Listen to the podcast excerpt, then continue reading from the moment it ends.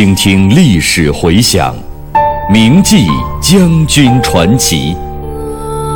纪念中国人民抗日战争暨世界反法西斯战争胜利七十周年之际，由解放军出版社出版、中央人民广播电台制作的百集配乐广播文学《张震回忆录》再次推出。总策划：张晓阳、看评：倪其生。编导叶子，播音方明、雅坤。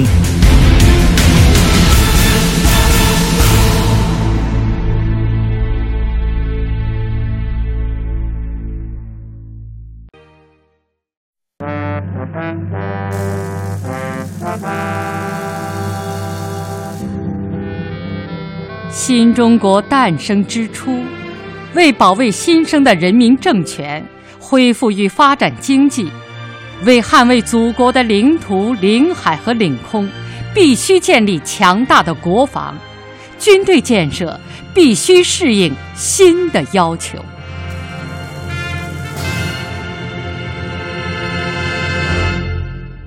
一九五一年一月，蒋介石集团趁着朝鲜战争爆发这样一个他们认为。有利于他们的国际形势，企图以二十至三十万人的兵力反攻厦门、汕头等地，以牵制我中国人民志愿军入朝的行动。同时，在福建、广东沿海地带建立反攻大陆的前进基地。当时我们在东南沿海方向上，根据敌情的变化，已经转入了战略防御。准备以积极的防御行动粉碎蒋介石集团的进攻。一月十三日，毛主席发来电报，要华东军区迅速拿出对策。在陈毅司令员的主持下，我们进行了研究，认为敌军若以金门为进攻出发地，则厦门是其进攻的重点地区，我军必须坚决扼守厦门与平潭两岛。尤其在厦门周围地区要做纵深的防御工事，充分准备。如果敌人进攻浙江，则很可能以温州、台州或者舟山为目标，其中尤以舟山更为重要。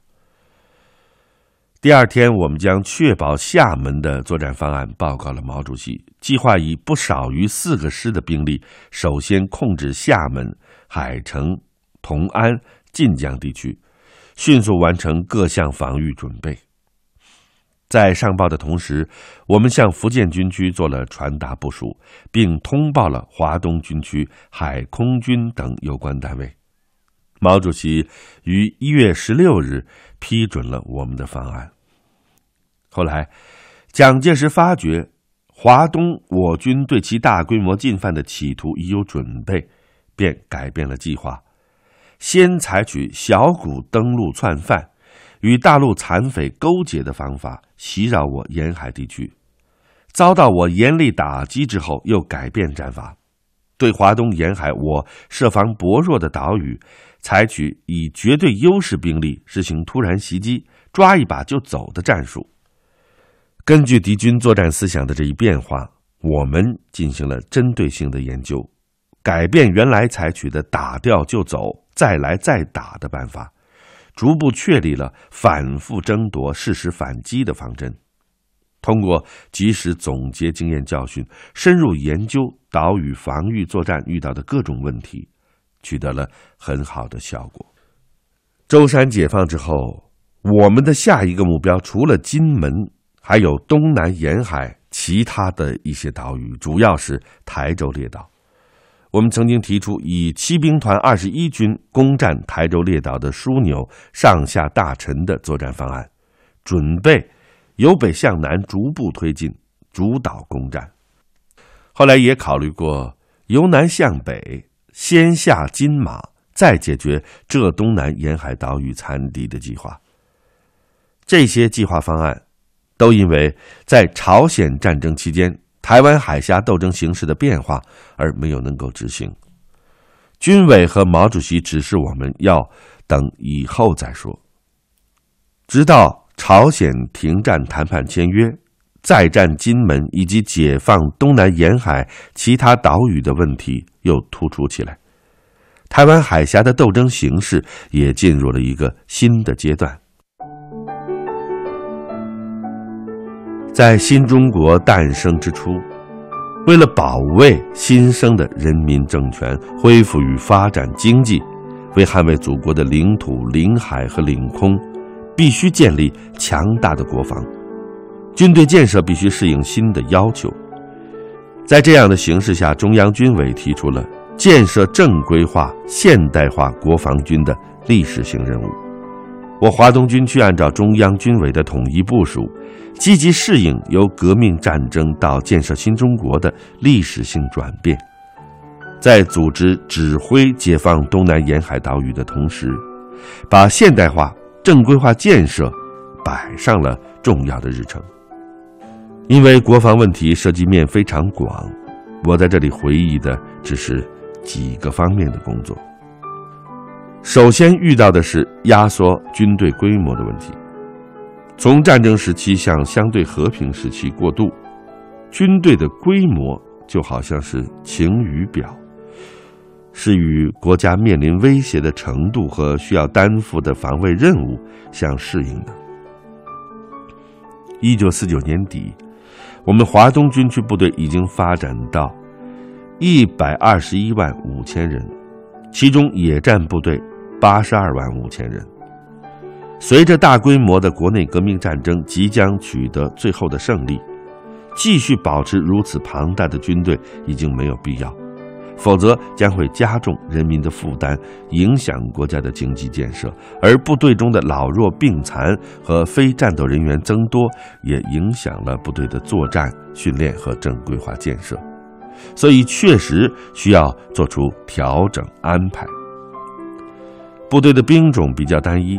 特种兵部队刚建立不久，还不能适应现代化战争的需要，编制体制不统一，武器装备落后，也制约了现代化建设的进程。因此，压缩军队规模势在必行。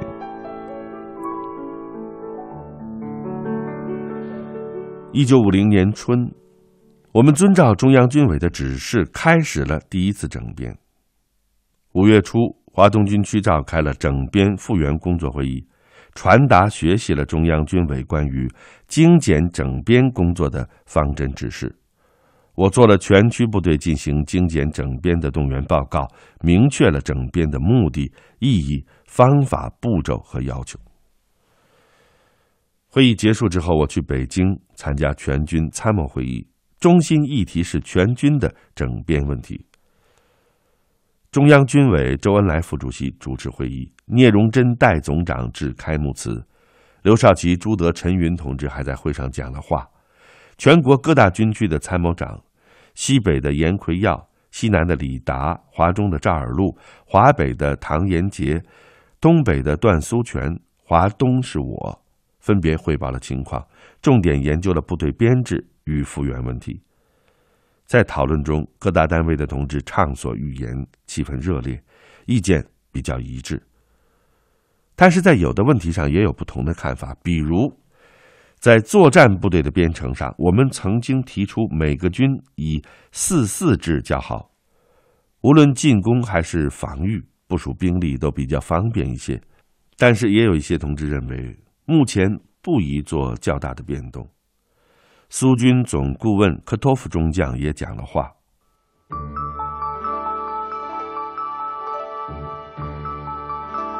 会议结束的时候，毛主席、朱总司令做了重要的指示，并同大家合影留念。因为是参谋会议，所以安排我们几个参谋长坐在第一排。这是我第一次同毛主席合影。这张珍贵的照片，我经常摆放在自己的案头。时间过得真快，如今照片上第一排的只剩下我了。真是人世有代谢，往来成古今呐。回到南京之后，我向华东军政委员会和三野前委做了汇报，并组织司令部拟制了全区部队的整编方案和复员计划，进行了周密细致的准备。八月五日，我们在上海召开高干会议，进行传达、学习与具体部署。开始，中央军委确定我华东军区部队要整编为一百万人。会议围绕这个中心问题展开了讨论：一是如何整编到一百万人。二是这一百万人如何编成，编余人员如何复员安排；三是野战军怎样既能达到整编的目的，又不妨碍作战任务；四是地方军缩编之后如何加强治安，维持好社会秩序。会议通过充分酝酿讨论，确定了这一次整编的基本指导思想是：根据军区部队实际。动员老弱病残等非战斗人员复员，压缩机关直属单位，充实战斗部队，特别是兵种部队。我们计划将野战部队编成七十万人，地方部队编成三十万人。新的编制还增大了特种兵部队的比例，增强了师以下部队的火力，合并了机关，充实了连队。军师以上机关人员由过去的百分之十九点五下降为百分之十四。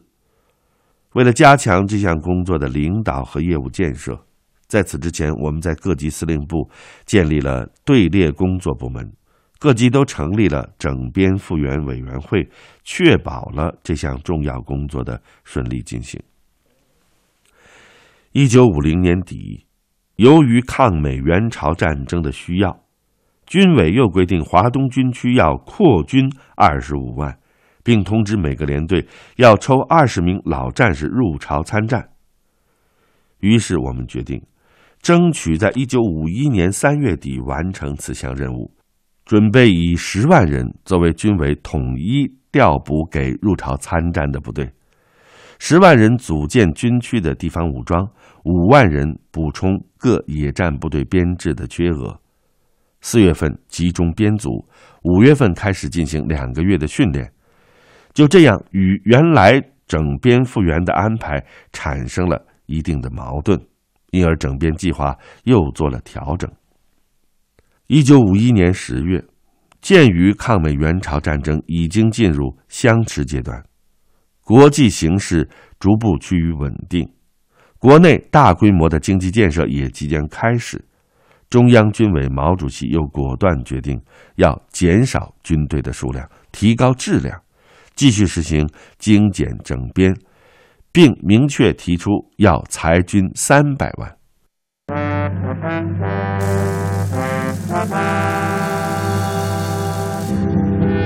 在中国革命历史转折的重要关头，在长夜难眠、人民武艺不团圆的日子里。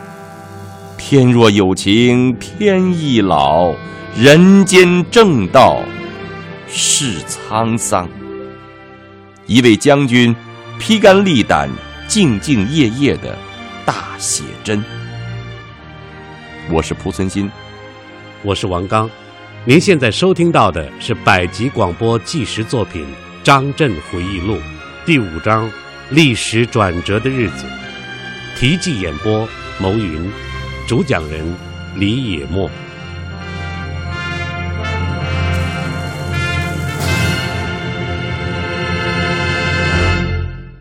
中央军委毛主席果断决定要裁军三百万。据此，华东军区于十二月颁发了华东全军整编计划，军区部队再度进行了整编，裁减到一百零七万七千人，初步减少了部队数量。重点解决了国防军编制、装备、员额的统一问题。在这个基础上，我们又于一九五二年春开始继续进行整编。这是共和国建立以来一次规模较大、比较全面的整编。从建制单位上就撤销了三个兵团部、四个军部、二十二个步兵师。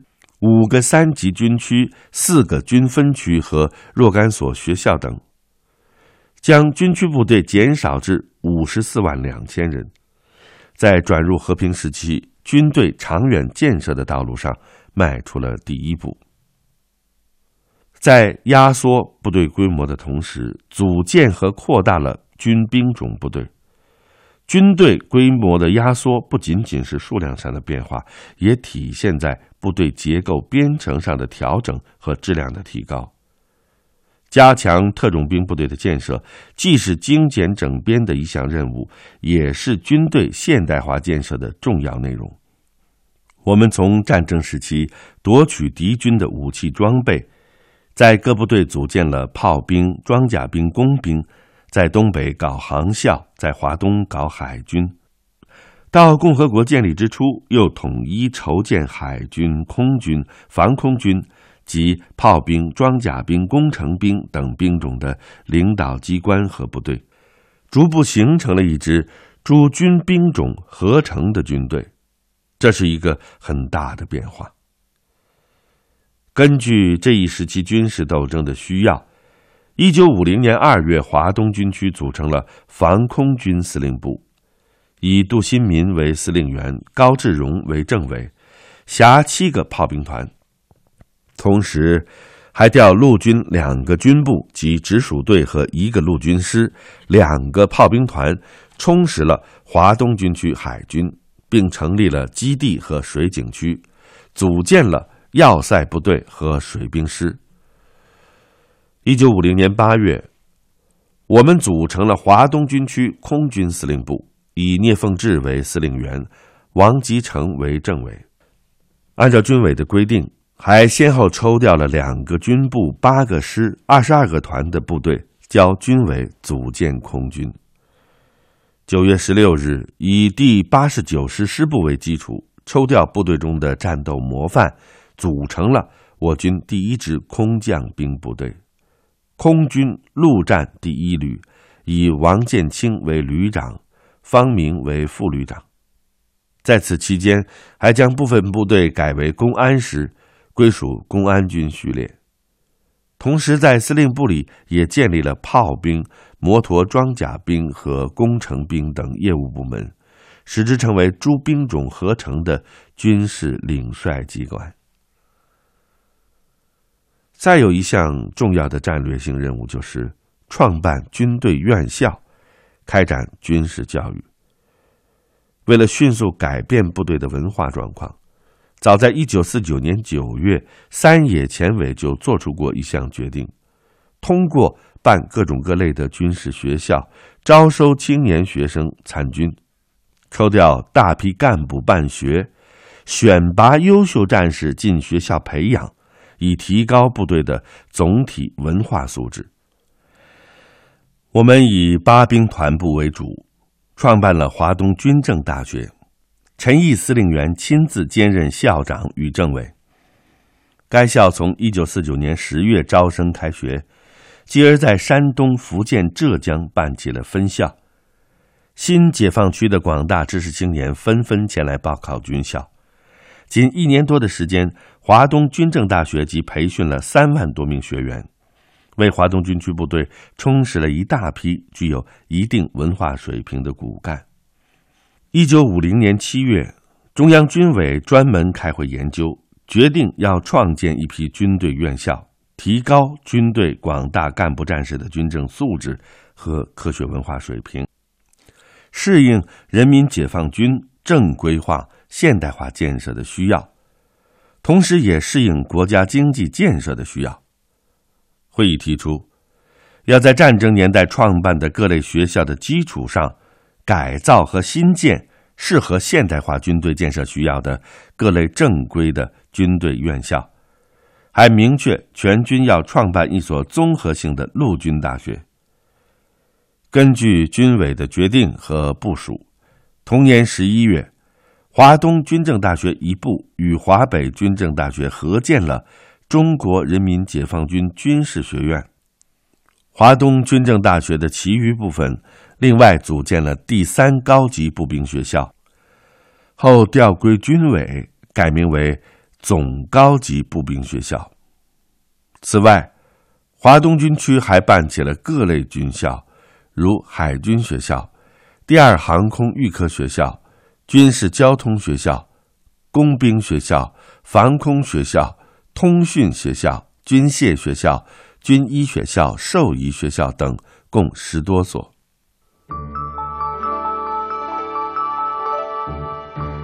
我在江西中央苏区的时候，没有住过军事学校。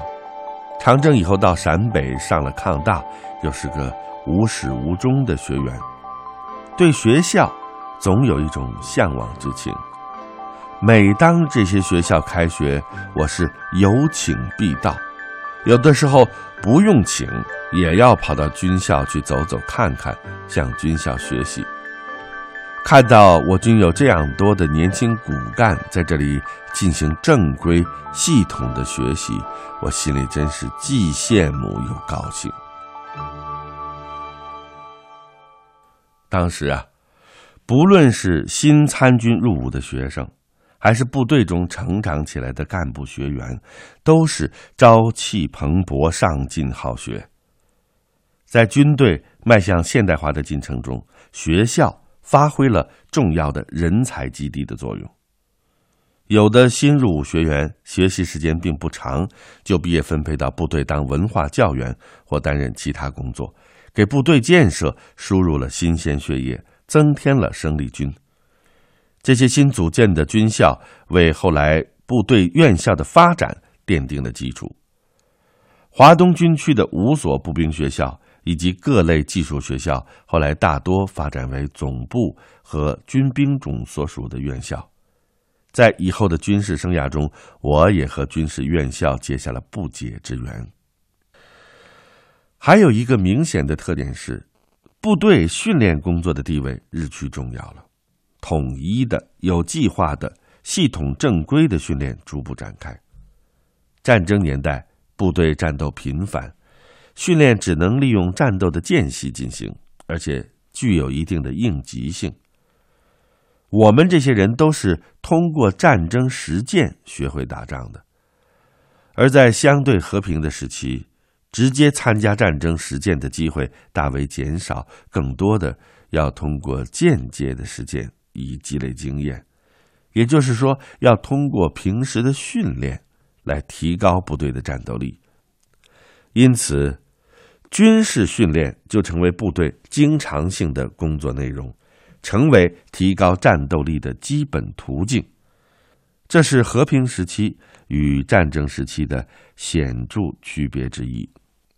一九五零年十一月中旬，我曾经去北京参加全军训练会议，向周恩来副主席、朱德总司令、聂荣臻代总长汇报了华东军区部队军事训练的情况。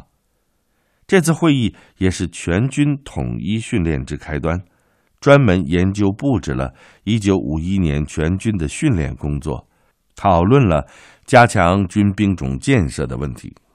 回到南京以后，我向陈毅司令员和军区党委汇报了全军训练会议的精神，并商定召开军区高干会议，传达贯彻。